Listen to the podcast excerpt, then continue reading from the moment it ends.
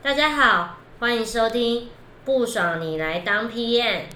这节目访问来自各产业以及不同类型的产品经理或相关工作者，探索来宾用不同的角度与思维看待 PM 职能，让两位主持人 Mr. T 和 Anna 用轻松的口吻，让我们一起认识 PM 吧。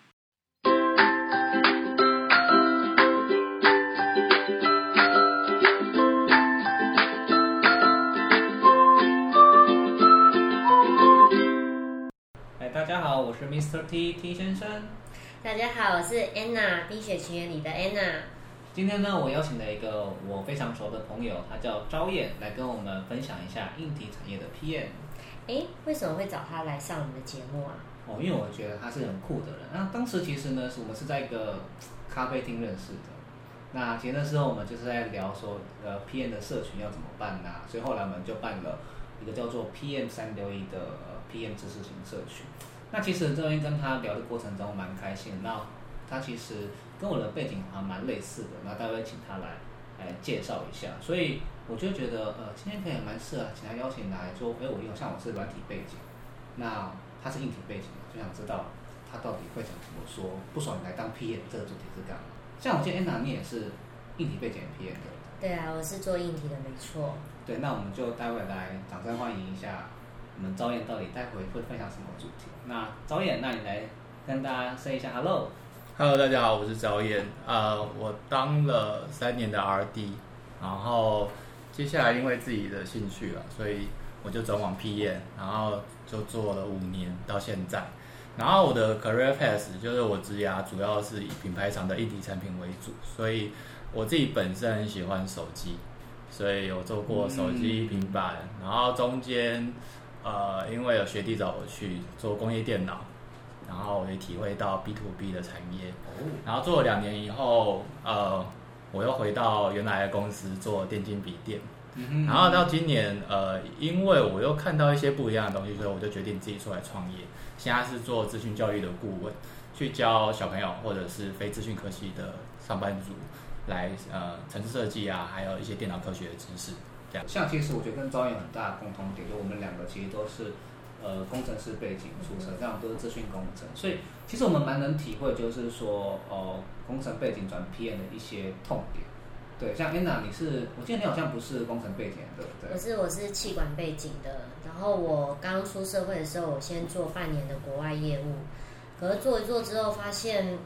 我想要更多的接触各个单位、各个人，所以我后来去转做 PM，然后就做到现在了。哦，对，其实像我其实也没有当过工程师啊，其实我就是直接工程背景直接来转 PM，所以我就很好奇说，像招燕其实是为什么就是当时为什么那么想不开？对，但是说什么，哎，像工程都都说工程师哦，年薪百万呐、多爽，你知道吗？你看，你要这样对，其实 PM 的同事们大家都会就是说啊，阿弟的薪水好像真的比较高哎。招燕，为什么你还会想来当 PM 呢？对，其实讲一个重点，如果以薪水来说，呃，我从工程师到 PM 其实是一种牺牲哦。但是我觉得先从头开始讲啦。我在学生时期是自工系的，那自工系很就是典型，就是毕业后还是做工程师。对啊，如果没有其他的想法的话，嗯，啊坦白说，我那时候也没有很喜欢写程式。哦，对，但是就想说，我都已经念了四年的资工系，然后又练了两年的硕班，那毕业后不当一下工程师很奇怪这样子。然后当然，而且那时候还有一个传说啦，就是科技新贵三十岁就会退休。所以你那时候很想三十三十岁退休哎、，其实是因为我像我堂哥，呃，在我念大学的时候，他已经在工作了，嗯然后他那时候就在代工厂，然后做工程师，后来也做产品经理。对然后那时候的薪水，他跟我分享真的蛮不错的。对，其实我也蛮羡慕，就是我身边很多朋友三十岁，他们在竹科当工程师，他们都在说哦，我已经买车买房了。对对对，对所以我后来就真的去当工程师了。然后呃，不过我有挑一下产品啦。然后因为我刚才有说到，我之前喜欢手机、平板，就是应该说在那时候平板才刚出来。然后反正我就加入了一家代工厂，然后负责帮呃知名的，我就直接讲，比如说 Dell 啊、Lenovo 啊这种大牌子去做平板电脑。但是呃，我们花了大概八个月到一年多，然后做一个规格很好的专案。嗯结果一出来以后，客人下超少单，然后我们就说，哎、为什么会这样子？就是规格很好我觉得很沮丧。对对这个我可以对对了解。但是为什么呢？因为那时候在当年啊，它呃 iPad 出第二代，完全打趴哎、其实 iPad Two 是一个非常优秀的产品，嗯，就是它把 iPad One 其实就很厉害，那时候一台平板电脑价格蛮便宜，哦那时候大概一万五，然后 iPad Two 又进一步提升，它把重量整个减轻，嗯嗯然后我们那一台就整个输在重量，哦，就是整我们那台简直像做重训一样，所以它是很顺畅没错，然后我们收费也投入很多，我们就做 fine tune 啊，所以整个用起来很顺，可是 iPad Two 拿起来很轻，那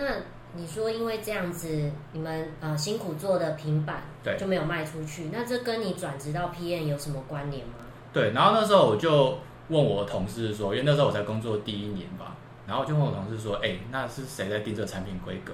然后他们就说啊，就是我们客户啊。我说是客户的谁？是工程师吗？我说不是，是有一个叫 PM 的角色。就所以后来我才真正去上网查 PM。哦，所以你是那时候才知道有一个角色叫 PM。对，但是其实我在大学的时候有听说啦，就是因为那时候我不太喜欢写扣，然后也很喜欢讲干话，他们就说，哎、你可以做 PM。所以 PM 就在讲干话的嘛，奇怪。对对对我不太会说，是他们两个。没有啦，然后那时候我放在心里有这个词，但是我没有认真的去思考这件事情，因为我还是觉得说，靠，我虽然我程式没有写的很好，但是，哎、好歹我是职工系的，我也还是要把我的技能培养起来。啊，所以我可以说，你是因为呃，刚好你做了一个很辛苦的产品，但是它却卖不好，触发你去想象说，为什么这产品卖不好？你想要做那个最前端可以制定规格的人。对啊，因为事出必有因啊，我觉得这件事啊，如果今天是功能不好用，应该说功能有问题、品质有问题，那是我们工程师的责任。嗯，当然，我觉得这个事情的源头应该是在规格，然后我就问到，哦，是 PM 来定这个产品规格，所以呃，当时因为我是做研体，有三年的签约，嗯。然后三年约满的时候，我就跟我老板说我要去做 PM，然后我老板好，就是他说你做 PM 的薪水会比较辛苦一点哦，然后我我就先离职。哇，你好勇敢哦。对，那我运气真的蛮好的，因为刚好那时候遇到华硕在呃争手机的 PM，他们在整个扩编，然后我同学也在里面，然后就把我找进去，嗯所以华硕就是我第一个 PM 工作。其实我蛮想 echo 就是导演刚刚讲的话，因为我其实当时也是城市写不好就来当 PM，这个我觉得这是个笑话。不过老实说，那我们其实有更想要做的事，那像我自己就是觉得说，因为台湾很多工程师嘛，就大部分方面就是说，哎、别人叫你做什么就做什么。对，那我其实老是觉得就是有点无聊，我们不想要做一些垃圾产品。那其实 PM 都有一些幻想，就是我们想要改变世界，然后想要想要做一些对世界有用的产品，所以这个我觉得很多想要当 PM 的一部分都是这样子的一个想法。对，所以其实嗯，我很好奇，像我自己是软体的 PM 嘛，嗯我我虽然以前也做过硬体的 PM，可是我只待过差不多两三年的时间嘛，所以我就想知道说，那那今天招燕在手机厂的 PM、硬体的 PM 到底都在做什么样子的事情，对吧？其实当时华硕找我进去的时候，我可以说，呃，我面试了大概四五个主管，都是手机 PM 的，我面那么多，对对，各 team 的都来面我一轮这样子。然后，但是坦白说，他们当时只有稍微跟我讲几件事情。第一件事就是，诶、我可不可以接受加班？哎、其实我刚出社会也有面试过华硕，然后他也是说你可不可以加班，听到有点吓到。我跟你说，这句话不是针对华硕，补充一下，当时是因为呃，华硕手机整个正在冲，然后有很多的产品，有很多案子，所以它必须靠扩编人力，然后刚开始会比较辛苦一点，所以这是真的。对，嗯，那回到就是说，当时呃，面试的主管就是说，第一个可不可以拼？然后我就觉得说，对我来说可以有机会当 P N，OK、这样子。嗯，那第二个就跟我说，呃，P N 在做什么事情？因为我们以往知道哦，产品经理，比如说我以前认识产品经理是谁？是 Apple 的贾博士。对，哦，很帅。其实很多人第一个认识的 PM 是这样子，就是说他他定了这个规格，然后发明呃不要说发明，就是他跟团队一起开发这个产品，然后最后站上舞台跟世界的人们去发表这个产品。对啊，就觉得他真的是对，所以他主管就跟我说，你不要觉得说我们事情就只有站在记者会发表产品，对，或介绍产品这样子。那其实背后还有很多要跟着团队一起去呃把产品设计出来啊，然后你有很多事情要顾这样子。嗯，嗯嗯对，那当然没有去讲那么多的细节，很多细节就是进去以后才知道这样子。但老实说，我就不知道你一条一天都在做什么样子的事情。嗯，好，那我就分享一下我报道的第一天呢。呃，我先讲，当时我在当工程师，就我第一份工作的时候，我一进去呢，主管是跟我说，你都不要碰案子啊，我给你一个 Excel 表，然后呢上面有很多 list，然后而且还有各每个 list 上面有 member 呃 mentor，也就是说学长姐他会带着你，就是第一个你要先看完某本书，比如像那时候我当 software，所以我要把 Linux kernel 的书重新看一遍，好硬哦。然后再去看专案别的之前专案的程式码，嗯哼。把它去做 trace 这样子，然后要讲解给学长姐听，表示你充分了解这个城市。其实我还蛮感谢他们这样训练我的。好，那我回到批验的第一天，嗯，然后我说哦，那应该也会跟我做一些 training 吧，介绍一下。没有，没有，主管就说你就跟着学姐一起做中学这样子。所以呢，我第一天我印象很深刻，呃，我学姐就带着我去找楼上的 ID，ID 就是工业设计师，嗯设计产品的外形。然后呢，那时候我们是要跟产品设计师要刚做好的模型，嗯因为那时候要决定产品最终的外观。然后我就记得我们带着三个模型，跟设计师要好以后，再去别的楼层给我们的 P N 大老板一起讨论说，那我们要哪一个外形？嗯，对，那其实我根本不知道说，所以我就一边偷偷问说，所以这个是产品刚开始的时候，他对，上个礼拜才刚开案，这样子，然后后面有什么，他就说嗯有点多，反正就跟着我每天做就对了。哎、你的情况跟我有点像，就是我刚进入公司的时候，第三天吧，直接面对客人，啊直接来回应对，然后三个月的那个试用期嘛，我觉得我度过了一年的时间，因为你只要直接面对客人，你什么都会了，对，因为你会被骂，会被电、但也没有人带你嘛。你可以去问一下前辈说该怎么做，可是大家忙翻了，没有人会可以来一步一步的教你。而且还有一件事情是，我觉得啊，因为我们是理工背景出身的，我们很讲求事情要有流程、逻辑，嗯这样子。然后我以前在当 software RD 的时候，我们工作呃我们的做专案的时候，流程是非常严谨的。嗯哦，什么时候就要做什么事情，然后你没有把前面那个东西测好，就不会往后走这样子。可是我来到那边，我做了两个月，我就体会到说，只有目标，没有流程。哦，但是这句话只讲一半啦，我后面再讲一下说，我觉得不是没有流程，是你要去帮忙定流程。嗯，对，但是目标还是最重要的。我必须承认，其实很多 PM 的时候是担任一个改革者的一个角色。对，然后我觉得很神奇的是，你会发现说，好像刚刚张毅有讲到，像印那软那 RD 啦，RD 其实有很很明确的训练流程，好像 PM 真的比较少听到有人就是有比较好的教育训练。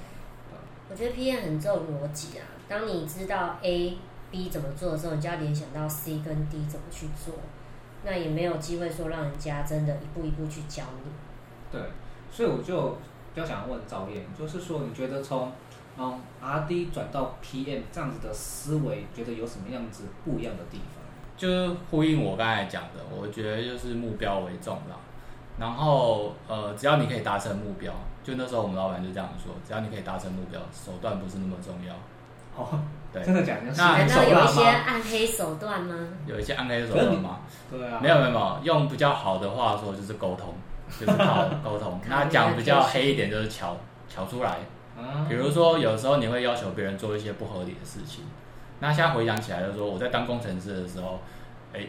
就是我也可能临时被说，哎，你一定要赶快把这个 issue 先解掉，哪怕你要加班，或者是说我们今天紧急紧急要出一版软体要给工厂用，嗯，那原本想说，哦，我今天可以都没事情，但突然事情跑来了，这样子。现在角色倒过来了，所以对我来说，整个角色转换了，变成是我要去拜托人。但你这样会有同理心吗？就是我以前是当工程师，然后结果我现在要啊炸别人。对对对，确实，我觉得我从工程师转 PM 的好处就是说，我有经历被人家压榨的经验，所以我今天在拜托人的时候，我会多解释一点，因为我觉得我以前当工程师的时候，拜托我的人他不会跟我解释这么多啊，他就会说，哎，这就是老板要的啊。但是现在一样，一样是老板要的，好，那但是我会想要帮他多解释点，说，哎，这个事情你这次先帮我这样子，嗯嗯然后下一次确实这这个还是有点效果啦。我觉得很厉害，你适应的很好。因为我其实也有一些 R D 的朋友，他们要转 PM，他们觉得最大的困难就是说不能照自己的 tempo 做事。嗯，对啊，其实，呃，工程师都会有一些对，就是说节奏，所以有点像刚才的流程。然后甚至再高一点，我们说这是身段啦，他会放不下一个身段说，为什么你不尊重我的专业什么的？但是我认为 P N 的专业就是懂得适应变化，哦，所以我觉得只是他们没有调整好一个心态。所以你觉得 PM 的心态或是技能，到底要拥有哪一些才叫做一个好的称职？对啊叫称职的 PM 啊？呃，我想了四点，然后第一个啦，我觉得可以一个一个慢慢聊。第一个就是我刚才讲的目标导向心态，嗯就是你一定要很清楚你的目标是什么，然后有这样的思维的时候，当你其实我们在做专案的过程，你会发现，因为很多事情是全新，新不代表这件事没有人做过，但是是你的同事们可能都没做过这件事，然后呢，最后就会发现有些事情没有人做，然后没有人做就会掉棒。好，那这时候谁应该去救？就是 P N，没有人做就是你做。但是我后后后面要讲，就是说，呃，没有人做就是你做，可是永不能永远都是你做。哦，然后你要协助建立就是流程啊，还有制度啊。所以举个例子啦，像那时候，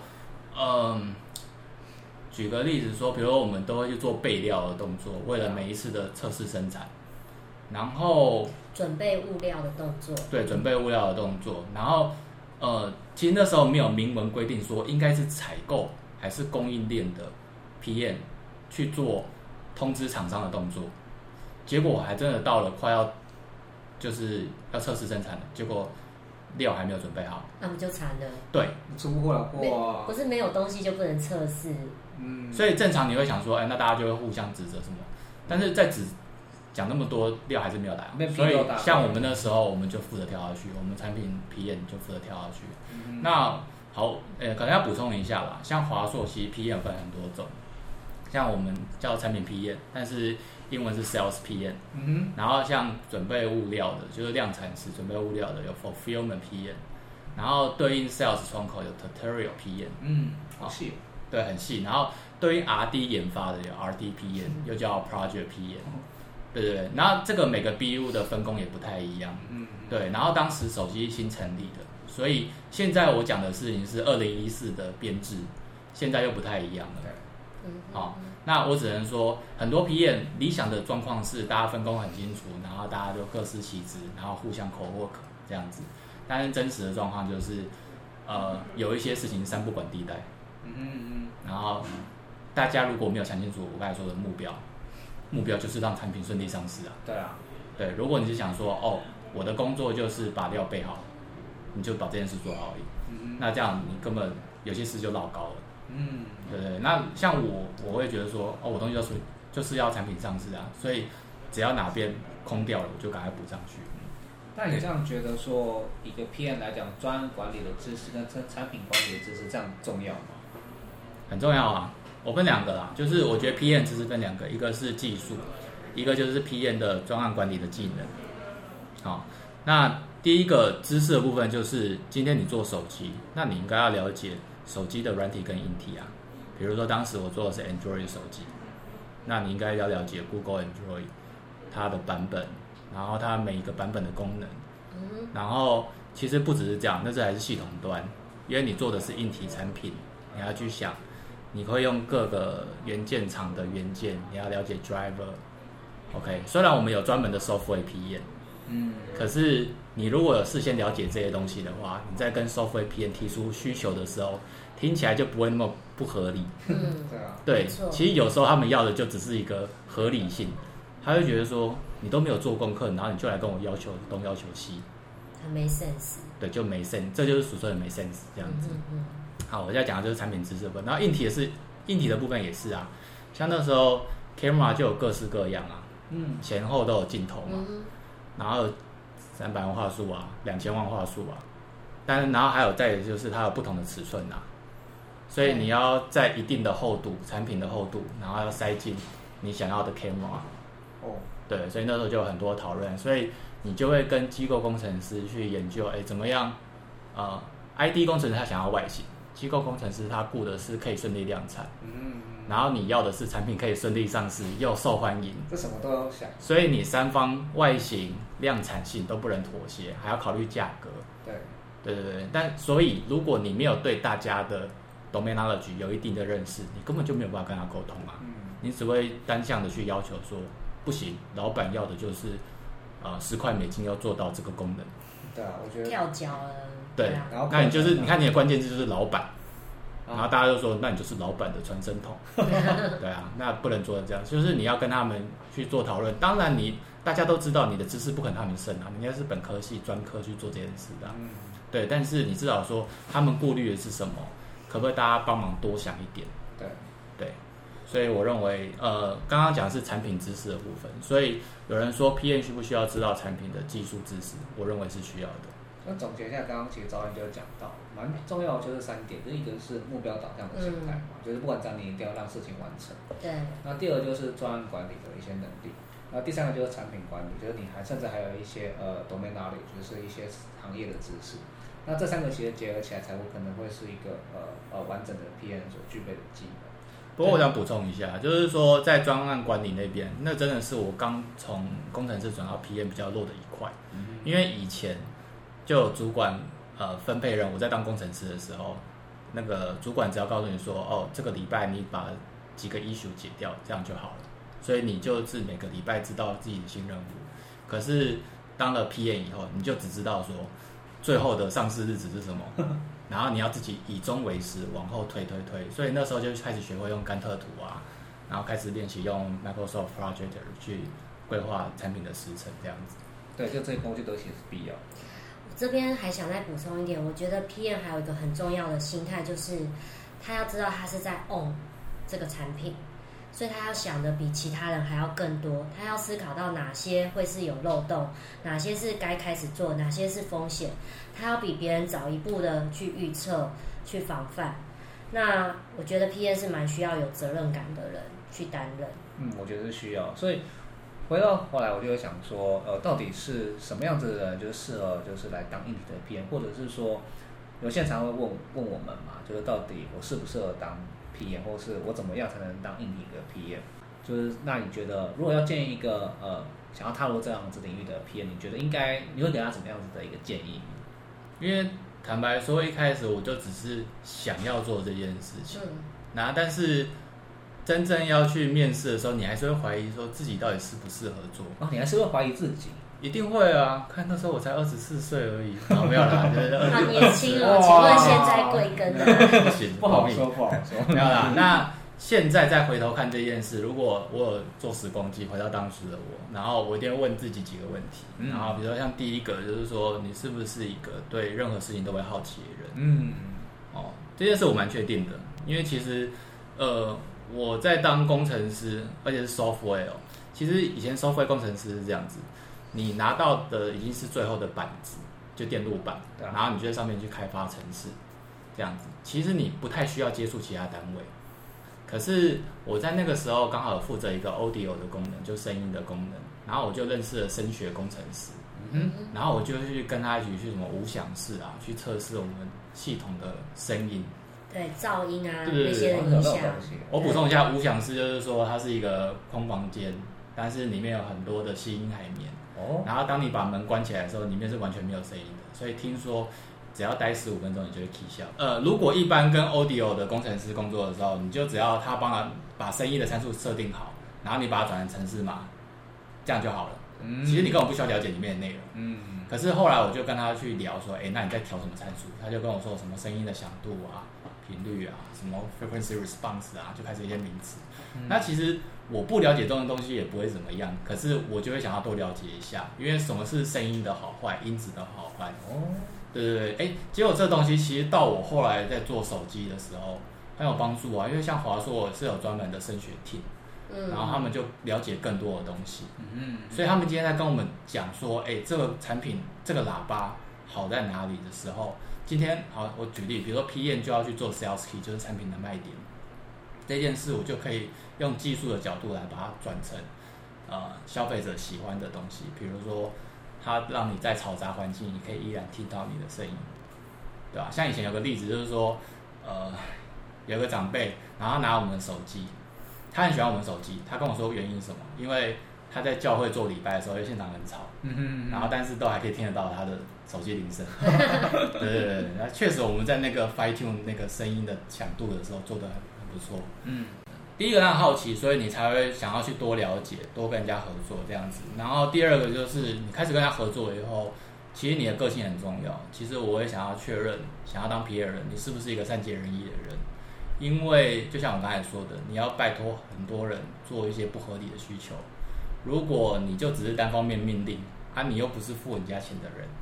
你跟人家是平行单位啊你可以跟。他讲不爽，你来当 PM，对对对，没有就会被打。对啊，你乱放大绝只是撕破脸而已啊。然后，所以你要做一个善解人意的人。可是我必须强调，善解人意跟烂好人不一样。啊，对啊，因为如果你什么事都让让其他人的话，那事情要怎么进行下去？对对对，所以我再定义一下，善解人意是说你会去了解这个人的个性喜好，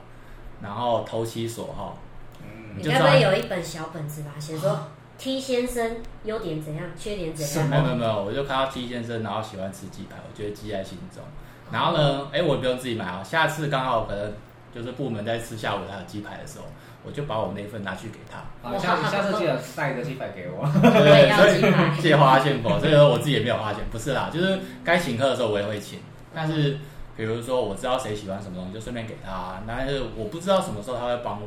可是我觉得这就是跟人就是交朋友，这是交朋友没错，所以人家说诶来做 P N 是来交朋友嘛，我觉得一句话是对的啦，然后第二句话是说，就另外一半说你还是在工作啦，对，对对对。你公跟私还是要分明啊。嗯，对。啊，然后适不适合当 PM，我觉得还有最后一件事啊，就是说你是不是喜欢挖掘问题跟解决问题的人？嗯。比如说，嗯，我们现在做的产品其实都是成熟的产品，像手机，它要解决就是人的通讯的问题，嗯嗯。对不对？不同的地方可以用电话讲电话，可以用网络传讯息这样子，嗯。但是这个问题已经被解决啦、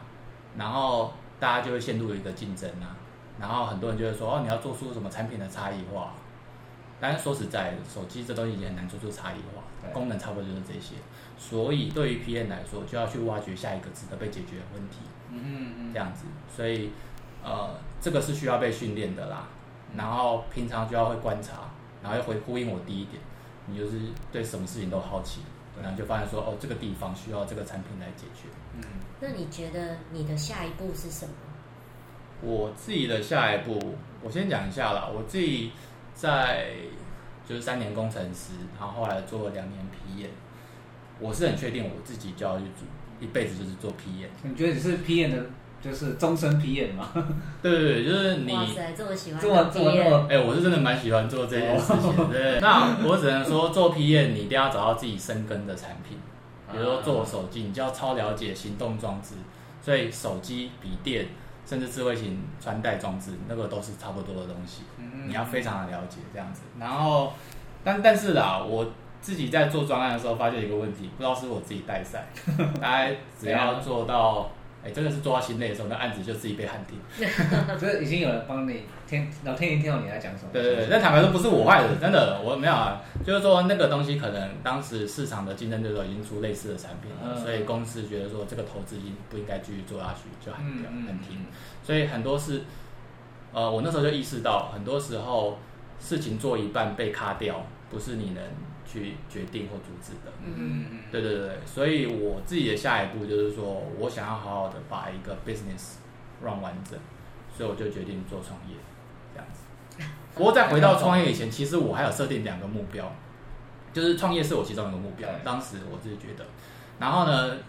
前一个其实是希望可以在华硕做到 BU 配，嗯，因为我认为说我这两件事的共同点就是对产品会有一定的掌握度。对啊，我可以决定我要做什么样的产品，然后我想要跟什么样的团队去合作。哎，各位观众，就是大家不要看我们这样轻描淡写，其实 P N 要做到 BU 黑，那所花的心血是不是很简单的？这个理想是蛮远大的。我我必我可以跟大家分享一下，通常怎么样？呃，BU 会就是一个部事业群的总经理，比如说像华硕有笔电、手机，然后主机板啊，都有各自的负责的。BU 会应该算副总吧。好，反正就它是很大，它其实真的很大。反正就是一个事事业群的最大头这样子。对，但是通常以台湾的文呃产业文化来看，从工程师一路做上来比较有一个机会。然后另外一个机会就是 sales，对 sales 他可能在国外待几年，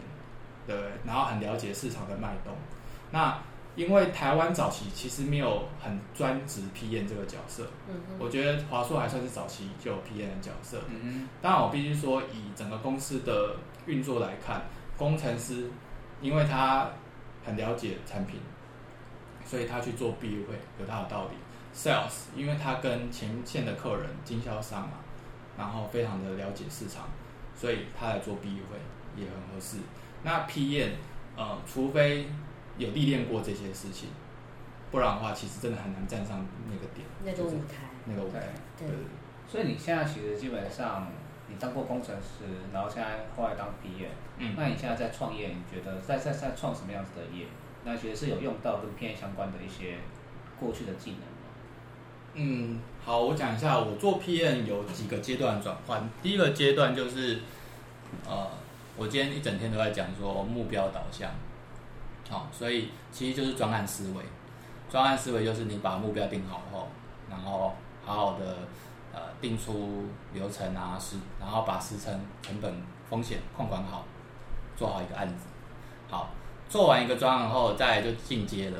过两年我就变产品思维，你开始要找到产品的价值，对，对不对？因为大家都很竞争啊，所以你一定要找出你产品到底好在哪边。嗯，所以这是第二个阶段。然后第三个阶段就是，好，那产品大家都成熟了，所以你再怎么阐述价值，大家也差不多这样子。嗯嗯，你要找新东西，所以呢，你就要有新的策略，嗯所以就到策略，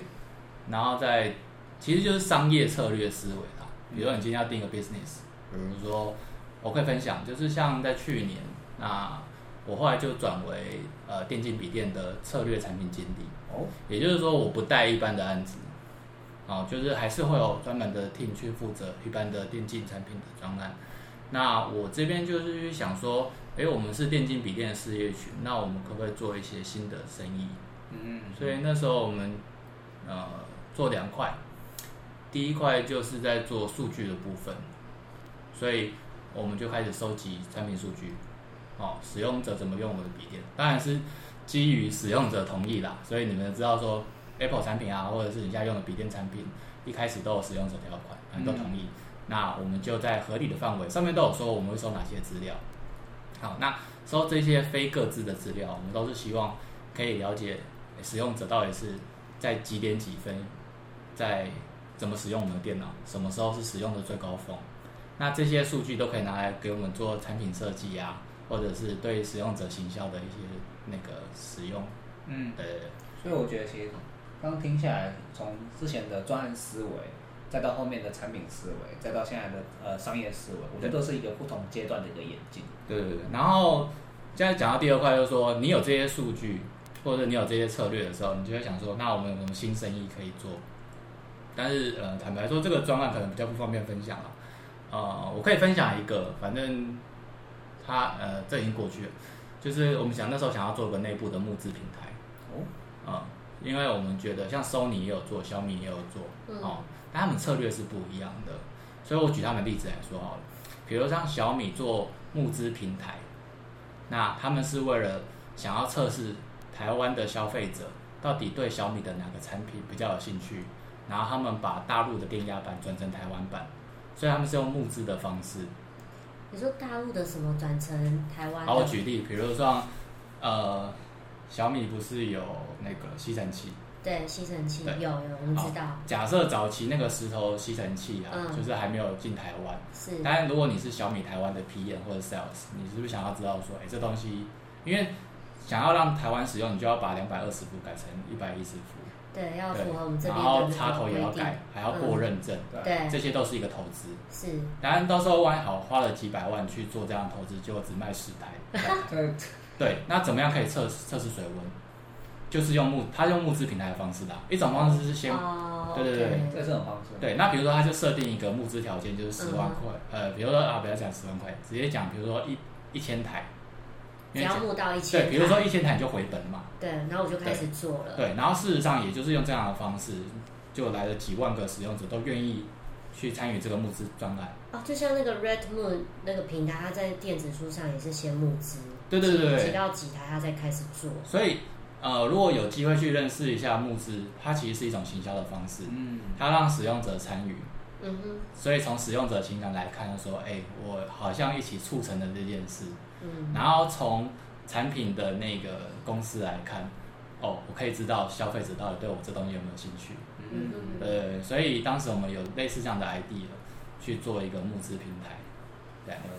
我跟大家现在都要总结一下，我觉得像招燕的呃经历是蛮特别的，从工程师从工程师，然后到，到一个呃 PM 嘛，然后是反正专业型的 PM 变产品型的一个 PM，然后又再到，对，现在又到变成在创业，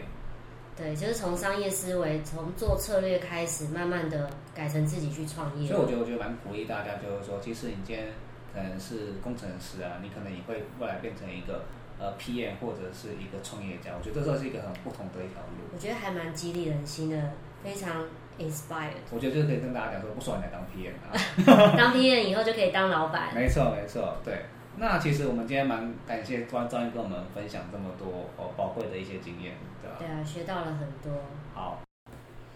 那赵燕，你最后有没有什么想跟大家说的？呃，我想跟两种朋友分享。第一个是很多人对 PM 好像有兴趣，然后想要踏入这一行的。我觉得在踏入之前，真的多找身边如果认识 PM 的人，然后去多多了解他们正在做什么，然后去找到那个魅力跟做这个工作的趣味。